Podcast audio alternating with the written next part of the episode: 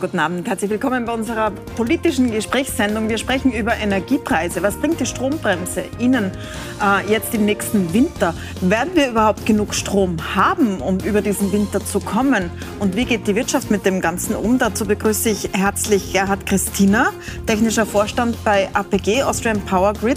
Sie sind zuständig für alle Leitungen und Masten in Österreich, wo der Strom durchfließt, oder? Genau, mehr oder weniger. Ja. Eine Tochtergesellschaft vom Verbund, aber Sie sind für alle da, die Strom liefern. Das heißt, Sie machen die Masten. Sie werden uns erklären, ob wir da genug Leitungen haben, damit wir überhaupt diesen ganzen Strom, den wir selber herstellen wollen in Zukunft und nicht über Gas, bis in die Haushalte bringen und von den Kraftwerken weg. Dann begrüße ich sehr herzlich Walter Bolz, ehemaliger Chef der E-Control. Das ist die Behörde, die über den Strommarkt schaut in Österreich. Sie beraten jetzt die Energieministerin äh, Leonore Gewessler in diesen Fragen. Schönen guten Abend. Und wir bekommen auch noch über Skype herein den Wirtschaftsminister, der über die aktuellen Fragen und die aktuellen Beschlüsse der Bundesregierung mit uns sprechen wird. Martin Kocher ist dann auch gleich bei uns zugeschaltet. Ich würde aber gerne mit Ihnen beginnen, Herr Bolz, mit dieser Strompreisbremse, die heute beschlossen worden ist. Das ist äh, super notwendig. Wir haben ganz, ganz viele Menschen, die uns schreiben, sie schaffen die Stromrechnung nicht mehr, jetzt mit den Erhöhungen und den Nachzahlungen. Was bringt das jetzt? Ist das jetzt das Richtige, was die Regierung da gemacht hat? Also ich denke, es ist insofern das Richtige, als dass es eine sehr rasche Entlastung bringt und dass es auch von der Verwaltung her äh, einfach zu lösen ist und dass jetzt der einzelne Stromkunde eigentlich nichts dafür tun muss. Das heißt, es kommt automatisch. Man muss es nichts tun, man muss keinen Antrag stellen. Genau, es kommt automatisch. Es wird zwischen der, äh, sozusagen dem Bund und den jeweiligen Stromlieferanten abgerechnet und jeder Haushalt bekommt eine gewisse Strommenge, 2900 Kilowattstunden, zu einem reduzierten Tarif.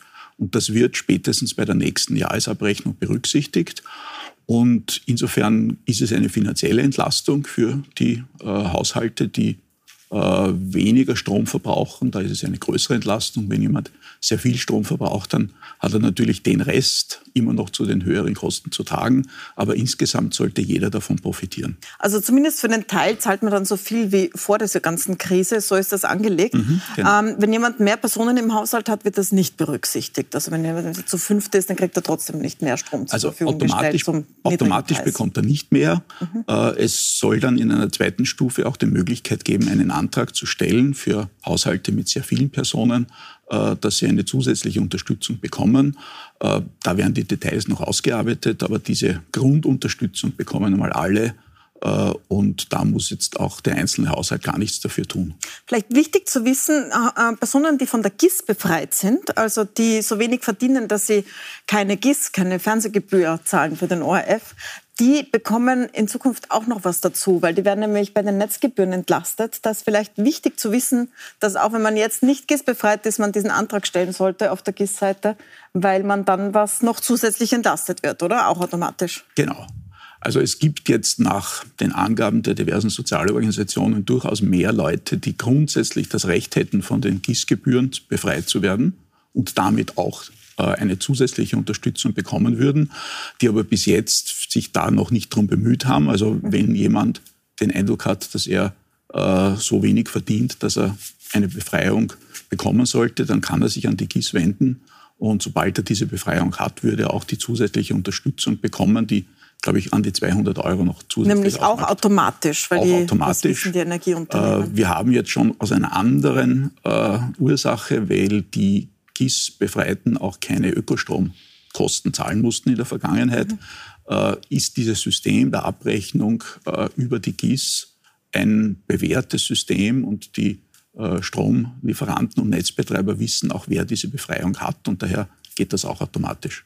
Es gibt heute natürlich auch Kritik an dieser Strompreisbremse, vor allem daran, dass sie nicht wirklich zum Sparen anregt. Das WIFO, das Wirtschaftsforschungsinstitut, hatte ja ein Modell, das eher zum Sparen anregt als dieses jetzt. Jetzt wird einfach, es ist so ein Gießkannenprinzip. Herr Christina, vielleicht ist es ist nicht Ihr, äh, Ihr Bereich, die Strompreise, mhm. aber Ihr Bereich ist, wie viel Strom durch die Leitungen fließt. Ähm, finden Sie das richtig, dass man Strom einfach so fördert ohne Sparanreiz oder sogar wie in Niederösterreich jetzt zwei verschiedene verschiedene Fördermethoden habt, wo man, wenn man Glück hat, noch einen Cent draufgelegt kriegt auf jede Kilowattstunde, die man verbraucht? Ich, ich, so wenn ich das jetzt verstanden habe, ist es so, dass wir sehr wohl einen Sparanreiz haben, weil alles, was über die 2900 kWh hinausgeht, ist ja dann sozusagen am Markt wieder einzukaufen und das wird auch entsprechend bepreist sein und wieder mhm. hohe Preise widerspiegeln. Das heißt, für all jene Verbraucher, die doch, ich sage jetzt einmal, mehr verbrauchen als diese Strompreisbremse jetzt limitiert, äh, ist sehr wohl ein Sparanreiz da, weil man ja dann auch die hohen Preise spüren wird. Ja. Also man muss quasi auf den Durchschnittshaushalt Ich glaube schon, das ist, und es ist, glaube ich, das Problem mhm. gewesen, das ist auf, auf Basis der gesamten Datengrundlage, dass es sehr schwierig war, scheinbar in einem ersten Schritt jetzt und schnell zumindest hier eine, auch eine soziale Staffelung durchzumachen. Ich möchte mit Ihnen zwei Fragen besprechen, jetzt bevor wir mit dem Wirtschaftsminister über die Wirtschaft reden. Das erste ist, wann wir überhaupt genug Strom haben diesen Winter, weil es sieht ja an allen Ecken und Enden ein bisschen schlecht aus mit der Stromproduktion. Und das Zweite ist, wie geht es mit den Energiepreisen weiter? Weil, wie Sie richtig sagen, das geht sehr, sehr viele nach wie vor was an. Aber beginnen wir mal mit der Frage, gibt es überhaupt genug Strom, Herr Christina? Ähm, wir haben ja verschiedene Krisen. Wir haben die Gaskrise, wir haben aber auch eine große Trockenheit, die auf mhm. die Wasserkraft schlägt. Was sehen Sie denn derzeit in den Stromnetzen und äh, was könnte auf uns zukommen? Nun ja, genau dieses Thema beschäftigt, glaube ich, äh, die meisten Staaten in Europa. Geht sich das aus, national, und geht sich das auch im europäischen Kontext aus? Wir leben noch immer in einem europäischen Strommarkt und die Preise, die wir derzeit sehen, sind ja nicht nur den hohen Gaspreisen geschuldet. Das Gaskraftwerk ist ja das letzte in dieser berühmten Merit Order, mhm. sondern es ist schon auch erkennbar, dass wir in Europa eine Verknappung am Stromsektor haben. Und darum gibt es auch diese Preisausschläge. Und Sie haben es angesprochen, jetzt gibt es mehrere Indikatoren, die eben genau dahin führen. Das ist einerseits die Trockenheit. Das heißt, wir haben in den Wasserkraftwerken eine sehr reduzierte Erzeugung. In Österreich war das im Juli minus 30 Prozent. Äh, über das Jahr gesehen bis jetzt circa 10 Prozent weniger Erzeugung. Wo wir eigentlich mehr bräuchten, oder? Genau. Jedes KWH aus Wasserkraftwerken würde uns natürlich helfen und speziell dann im kommenden Herbst und Winter. Äh, wir haben natürlich die Problematik mit den Gaskraftwerken, wo wir nicht wissen, wie geht es da jetzt wirklich im Gas weiter in den Herbst und Winter hinein und wie viel Gas steht auch dann zur Verfügung zur Verstromung. Und das mhm. dritte ganz, ganz wesentliche Element, das in Europa aufschlägt, ist natürlich die Verfügbarkeit der Atomkraftwerke in Frankreich.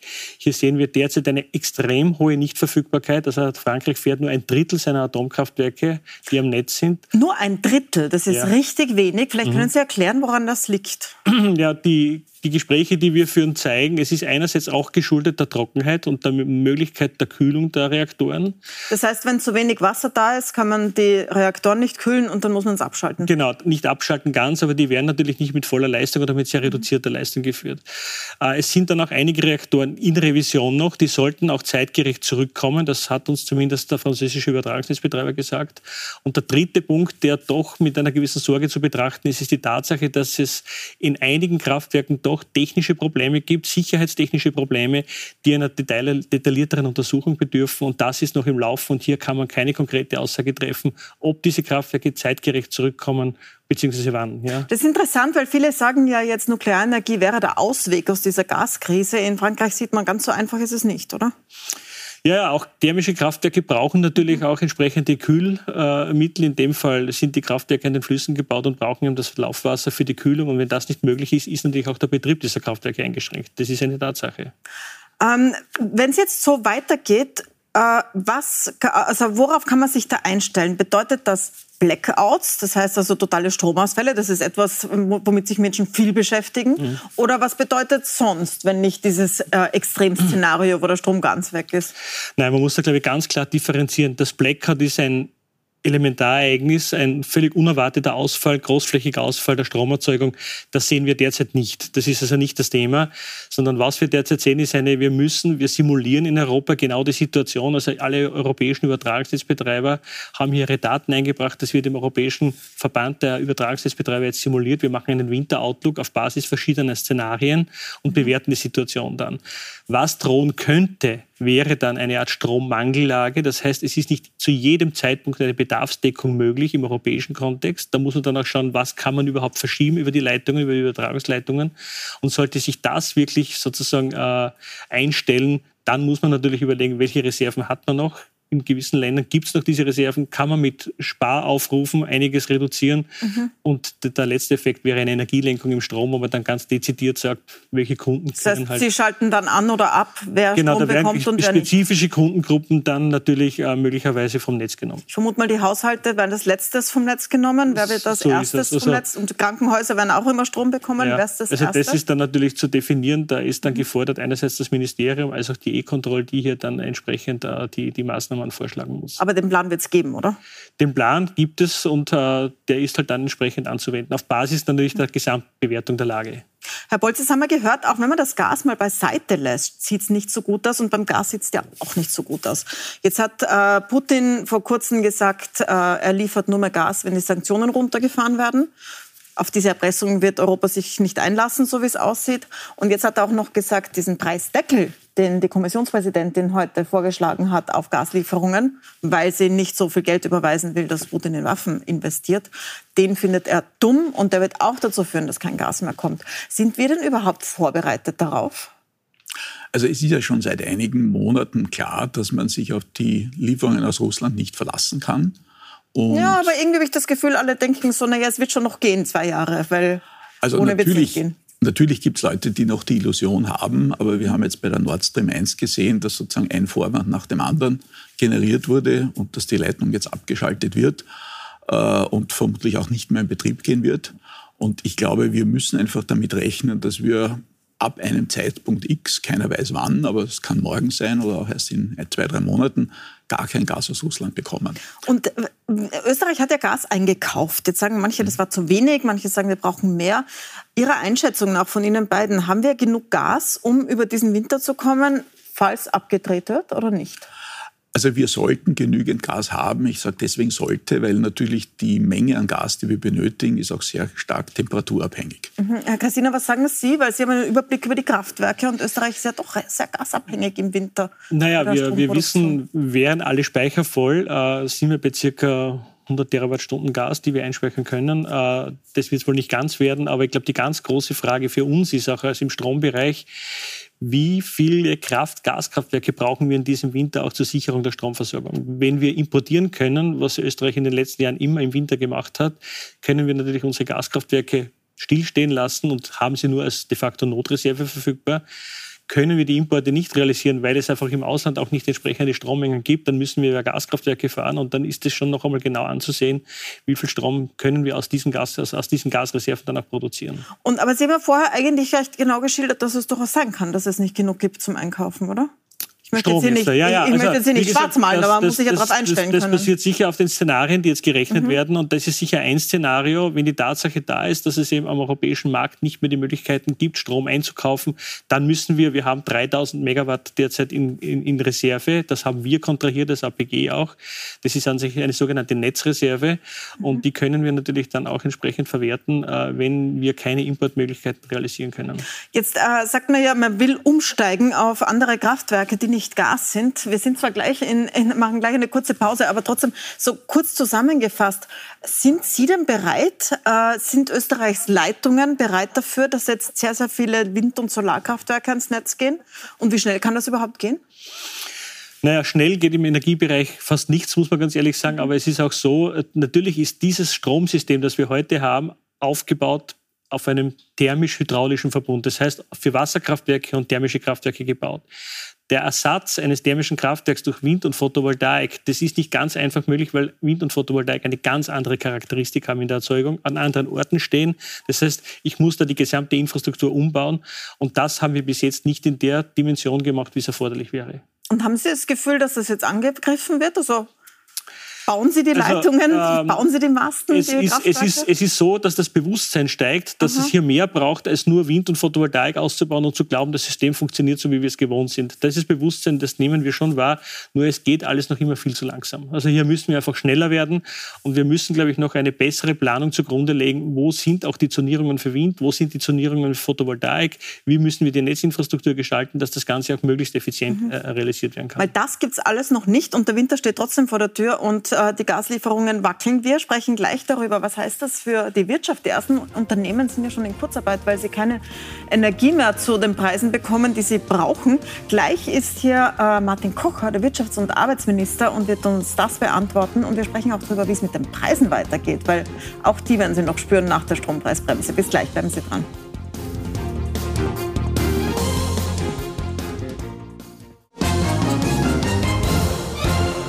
Willkommen zurück. Wir sprechen über die Strom- und Energiepreise, über die Strompreisbremse und darüber, ob wir überhaupt genug Strom haben werden in diesem Winter mit Gerhard Christina von Austrian Power Grid, der ist zuständig für die Leitungen, und Walter Bolz, ehemaliger Chef der E-Control. Und jetzt bei uns Martin Kocher, der Wirtschaftsminister und Arbeitsminister, den ich jetzt gerade nicht sehe. Herr Minister, hören Sie mich? Jawohl, da sind ich, Sie schon. Ich höre Sie das Wort von Milban. Herr Minister, Sie haben heute ja die Strompreisbremse äh, vorgestellt. Wir haben schon darüber gesprochen, was das im Einzelnen bedeutet. Ich möchte Sie aber auch noch fragen. Es gibt ja jetzt teilweise zum Beispiel in Niederösterreich eine doppelte Förderung. Das heißt, man, wenn man Glück hat, bekommt man auch noch Geld draufgelegt, wenn man Strom verbraucht. War das so intendiert von der Bundesregierung und ist das gescheit mit in einer Energiekrise? Das Ziel, das wir hatten bei der Strompreisbremse, war, möglichst rasch und unbürokratisch äh, die Preise für viele Haushalte zu reduzieren und gleichzeitig aber noch Anreize zu haben, Strom zu sparen, weil das wird auch sehr wichtig sein, äh, sollte sich die Lage noch verschärfen. Äh, und da gibt es natürlich immer wieder Diskussionen über Parameter, aber ich glaube, wenn man alles zusammennimmt, ist das eine gute Lösung mit ein paar Nachteilen, die halt damit kommen, dass das sehr rasch funktionieren muss und auch rasch ankommen soll. Die Alternative wäre ein Antragsverfahren gewesen im Nachhinein mit Unsicherheiten und ich glaube, dass die Strompreisbremse sich bewähren wird. Jetzt bekommen die Energieunternehmen alles bis äh, 40 Cent pro Kilowattstunde quasi vom Staat ersetzt. Das heißt, sie könnten jetzt die Preise erhöhen, wie sie wollen, ohne dass es die Konsumenten auch nur merken. Bis haben sie den Markt da ausgeschalten. Haben Sie nicht Angst, dass jetzt alle auf die 40 Cent gehen, weil es die Konsumenten eh nicht merken und sich damit Gewinne verschaffen aus dem Steuergeld, das sie ausschütten? Es gibt Institutionen bei uns äh, in der Republik, die genau das äh, auch analysieren und dann die Schritte setzen müssten, falls es äh, sich herausstellt, dass der Wettbewerb hier zu gering ist. Es gibt die Wettbewerbskommission, die Bundeswettbewerbsbehörde, die unabhängig ist. Natürlich werden wir ein Auge drauf werfen, dass das nicht passiert. Ich gehe aber davon aus, dass das nicht passiert, weil es natürlich auch sehr unterschiedliche Voraussetzungen bei unterschiedlichen Energieversorgungsunternehmen gibt.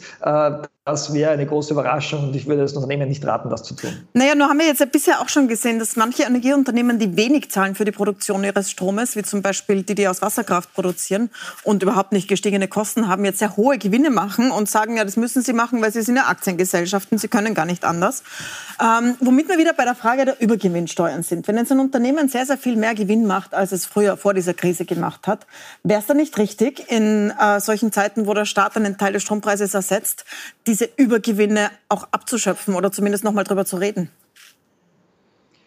Es gibt ja da keine Denkverbote, das haben wir immer festgestellt. Äh, man muss nur dazu sagen, äh, jede Besteuerung in diesem Bereich führt nicht dazu, dass die Preise sinken. Uns war jetzt wichtig mit der Strompreisbremse, dass die Preise nach unten gehen, dass vor allem äh, Haushalte einmal etwas geringere Stromkosten haben. Bei einigen ist die Erhöhung schon angekommen, bei einigen kommen sie in den nächsten Monaten an, je nach Anbieter. Aber es geht darum, die Preise zu senken.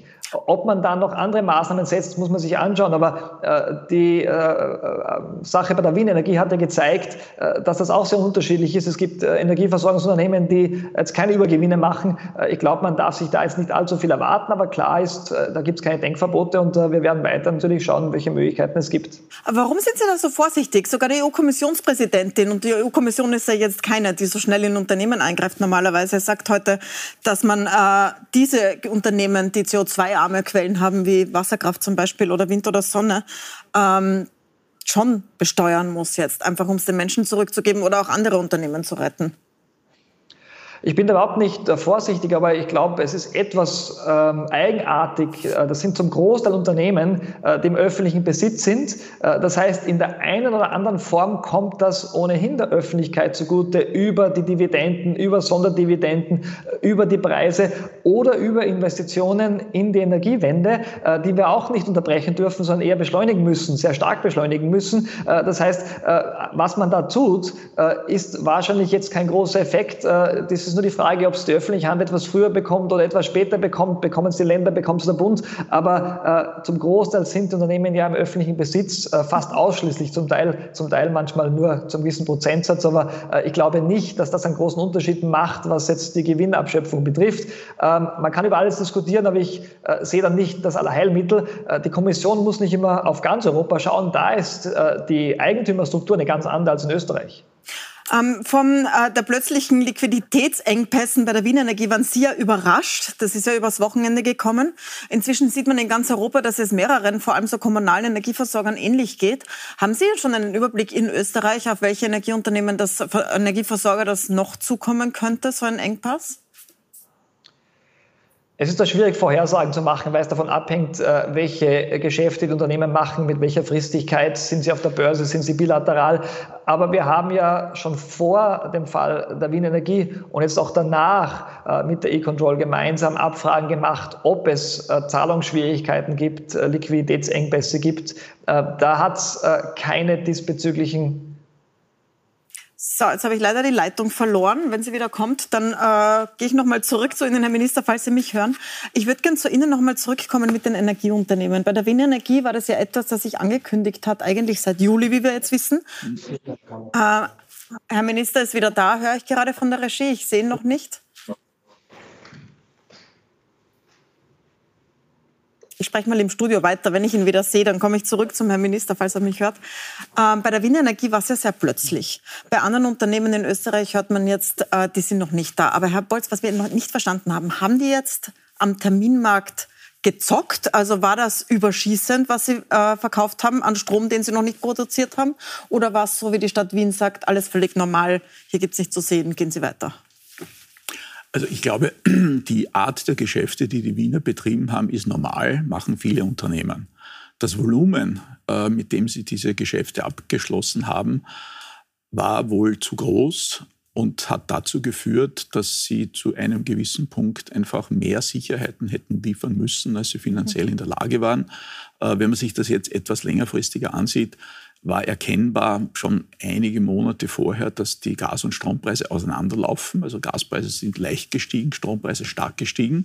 Und dieses Delta macht Probleme. Und spätestens ein bis zwei Monate vorher hätten die Wiener das tun müssen, was viele andere gemacht haben, die Volumen herunterfahren.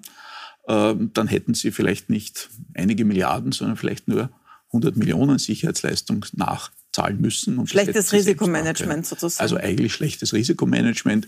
Wo die Ursache ist, werden die diversen Untersuchungen mhm. zeigen. Aber es war sehr wohl über einen gewissen Zeitraum erkennbar. Äh, und die Volumina, die die Wiener da hier auf den Börsen gekauft und verkauft haben, waren jetzt für ein Unternehmen doch überraschend groß.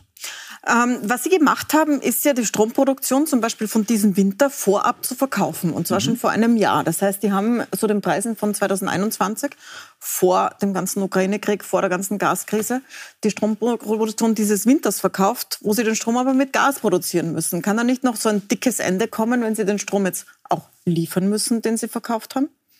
Also Sie haben natürlich nicht nur den Strom verkauft, sondern auch das Gas gekauft. Mhm. Die Preisrelation zwischen Gas und Strom war wohl so, dass sie daran verdienen, mhm. im Normalfall. Aber natürlich sind Risiken. Es kann die Leitung nicht funktionieren, es können Kraftwerke kaputt sein, sie können nicht produzieren, äh, es kann vielleicht das Gas nicht geben für die Stromproduktion. Das heißt, da kann also, noch was kommen. Unsere Leitung zum, ins Ministerium steht wieder.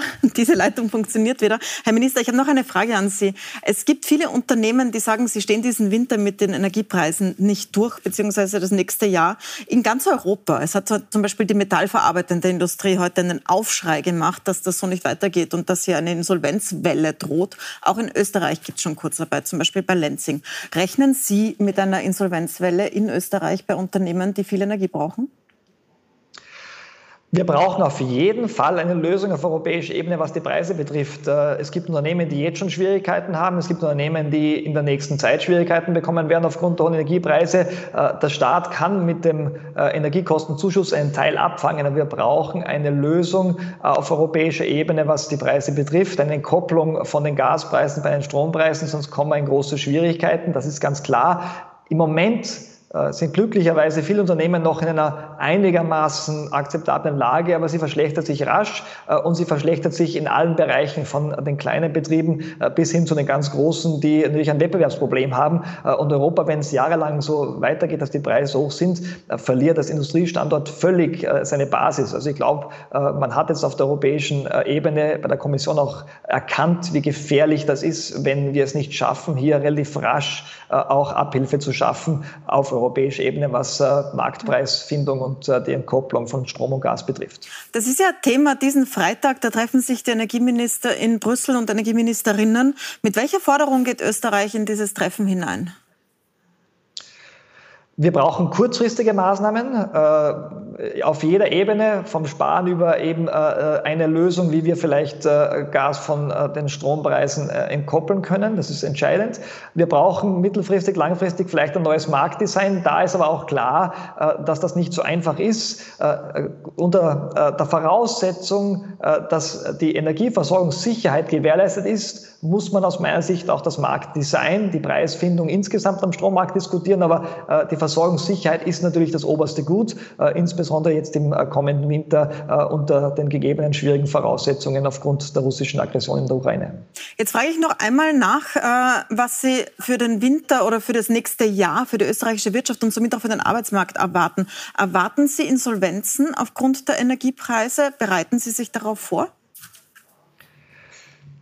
Die aktuellen Prognosen sagen uns für dieses Jahr keine höhere Zahl von Insolvenzen voraus äh, als im Jahr 2019 vor der Pandemie, also ein einigermaßen normales Insolvenzjahr äh, bei allen Schwierigkeiten, die es gibt. Aber klar, je länger das dauert, desto schwieriger wird's. Äh, wir erwarten auch keine Rezession in Österreich, aber ich glaube, seriöserweise muss man dazu sagen, es hängt jetzt alles davon ab, äh, wie sich äh, dieser strategische Konflikt, den wir haben tatsächlich zwischen der Europäischen Union, so oft muss man sein, und äh, der Russischen Föderation, was Energieversorgung betrifft, weiterentwickelt entwickelt. Äh, da gibt es äh, positive Szenarien, wo wir da ganz gut rauskommen, äh, aber auch negative Szenarien, wo es in eine sehr schwierige wirtschaftliche Lage führen kann. Aber ich glaube, das kann niemand sagen, welche dieser Szenarien sich dann wirklich realisieren. Wir müssen gut vorbereitet sein, Versorgungssicherheit herstellen und schauen, dass diese hohen Preise die Wirtschaft nicht abwürgen und vor allem die Haushalte nicht gefährden in ihrer Existenz. Gibt es auch das Szenario, die Sanktionen aufzuweichen im Sinne der Gasversorgung Europas? In, für Sie jetzt? Ich glaube, das wäre kurz, das wäre kurzsichtig, weil wer gibt uns die Garantie, dass äh, ein Aufweichen der Sanktionen äh, dazu führt, dass erstens die Preise sinken, äh, dass die russische Föderation, dass Putin nicht auch andere Ziele verfolgt als die, die im Moment bekannt sind. Ich glaube, dass eine Hoffnung darauf, bevor es klar eine Lösung in der Ukraine gibt, darauf etwas verfrüht wäre und aus meiner Sicht auch die falsche Hoffnung wäre. Herr Minister, dann danke ich Ihnen sehr herzlich fürs Dabeisein. Danke für das Gespräch. Vielen Dank. Danke sehr. Ich möchte das mit Ihnen beiden noch mal kurz besprechen. Es geht ja da um eine Art, den Strompreis zu finden, die uns derzeit auf den Kopf fällt. Weil immer das teuerste Kraftwerk den Strompreis bestimmt und das ist derzeit das Gaskraftwerk. Das ist mitschuld an diesen hohen Preisen. Das ist ein System, heißt Merit Order. Inzwischen haben es, glaube ich, alle mal gehört, das Wort, das man so gemacht hat, dass man aber auch ändern kann. Oder kann man es nicht ändern, Herr Christina? Weil es ist immer sehr schwammig, was die Politik da sagt. Ich glaube, der Herr Minister hat es schon richtig erkannt. Äh, es ist, es ist nicht die Merit Order, es ist Teil eines Marktsystems. Ja? Mhm. Und es ist eigentlich die, die, die Preisfindung in diesem Marktsystem. Das ist dieses Marginal Pricing, das heißt, das letzte Kraftwerk bestimmt dann den Preis für alle. Ähm, natürlich kann man hier eingreifen, gar keine Frage. Die, das Problem ist nur, dieses Marktdesign ist sehr komplex auch im Hintergrund und äh, es ist nicht nur, dass hier die Preisfindung passiert, sondern es ist auch die Allokation. Also die Merit Order wird nicht sozusagen sequenziell komplett abgegriffen, mhm. sondern es wird auch in dem europäischen Kontext, ist ja das Netz auch hinterlegt. Und man muss ja auch schauen, dass die Kraftwerke, die dann den Zuschlag erhalten, auch, dass dieser Strom auch lieferbar ist. Und mhm. auch das ist in diesem Marktdesign verpackt. Also das heißt, man kann nicht einfach jetzt sagen, also könnte man zum Beispiel sagen, alle Gaskraftwerke dürfen nur mehr bis zum Preis X liefern, bis zu einem Vorkrisenpreis und den Rest schießen einfach die Staaten nach. Und dann haben wir zumindest mal dieses Gasproblem aus dem Strompreismarkt. Wir sind ja noch immer in einem Markt und man muss ja immer antizipieren, wie verhalten sich die Anbieter. Mhm. Wenn ich einem Kraftwerksbetreiber sage, du darfst nur bis zu dem äh, Wert liefern, ist die Frage, bietet der überhaupt an? Also wir müssen auch sicherstellen im Hintergrund, und das macht ja diese Merit Order, dass auch der Bedarf gedeckt wird. Mhm. Und das dürfen wir nicht aus den Augen lassen. Es ist der Preis das eine, aber diese Merit Order oder diese Preisfindung bestimmt auch, dass wir genug Strom haben. Und das muss man immer mitdenken. Und es gibt natürlich Modelle und Vorschläge, wie man diese Merit Order oder das Marktdesign jetzt im ersten Schritt einmal belässt und trotzdem den Preis deckeln kann. Da gibt es verschiedene Methoden der Entkopplung. Also das ginge? Das ginge, das ist auch mhm. durchaus machbar. Warum ist das nicht gemacht worden noch, wenn das geht? Weil das, das ist genau, das braucht einen europäischen Zugang. Nationalstaatlich alleine ist das ganz, ganz schwierig, weil wir sind in einem, wirklich in einem komplexen europäischen Verbund da erwarte ich mir auch, dass am 9. Äh, September hier mhm. entsprechende Vorschläge auf den Tisch kommen und dass es auch besprochen wird. Ich glaube, es wäre machbar, aber es muss auf europäischer Ebene passieren. Dann habe ich noch eine letzte Frage an Sie, Herr Bolz. Sehr, sehr viele sagen jetzt, aber warum überlässt man das in so einer Kriegssituation überhaupt dem Markt? Warum verstaatlicht man nicht zum Beispiel den Gaseinkauf und die äh, Verteilung von Gas für die Zeit, solange wir in dieser Ausnahmesituation sind? Und tut so, als wären wir nicht im Krieg. Warum ist das so? Haben Sie eine Antwort darauf? Ja, ich glaube, wir haben eine Fülle von Ländern, die unterschiedliche äh, Strom- und Gasversorgungssituationen haben.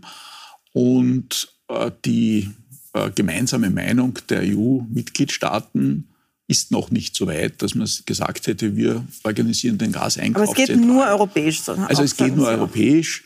Äh, ich meine, Österreich kauft sowieso quasi staatlich über die zumindest staatlich beeinflusste OMV. Äh, Aber auf einem und, Markt, der derzeit äh, nicht, ne? voller Spekulation ist, oder? Also genau. Also wenn man, das, wenn man das zentralisieren würde, wäre es vielleicht einfacher, das Gas zu kaufen. Also es gibt Überlegungen eben vom zentralen Einkauf von Gas durch im, sozusagen im Rahmen einer gemeinsamen Einkaufsgemeinschaft, so wie das mhm. bei äh, Impfungen oder Masken auf der EU gemacht wurde. Aber wir erinnern uns, auch da war das nicht so einfach. Nicht? Da müssen mal alle Länder zustimmen, man muss die ganzen Regeln festsetzen.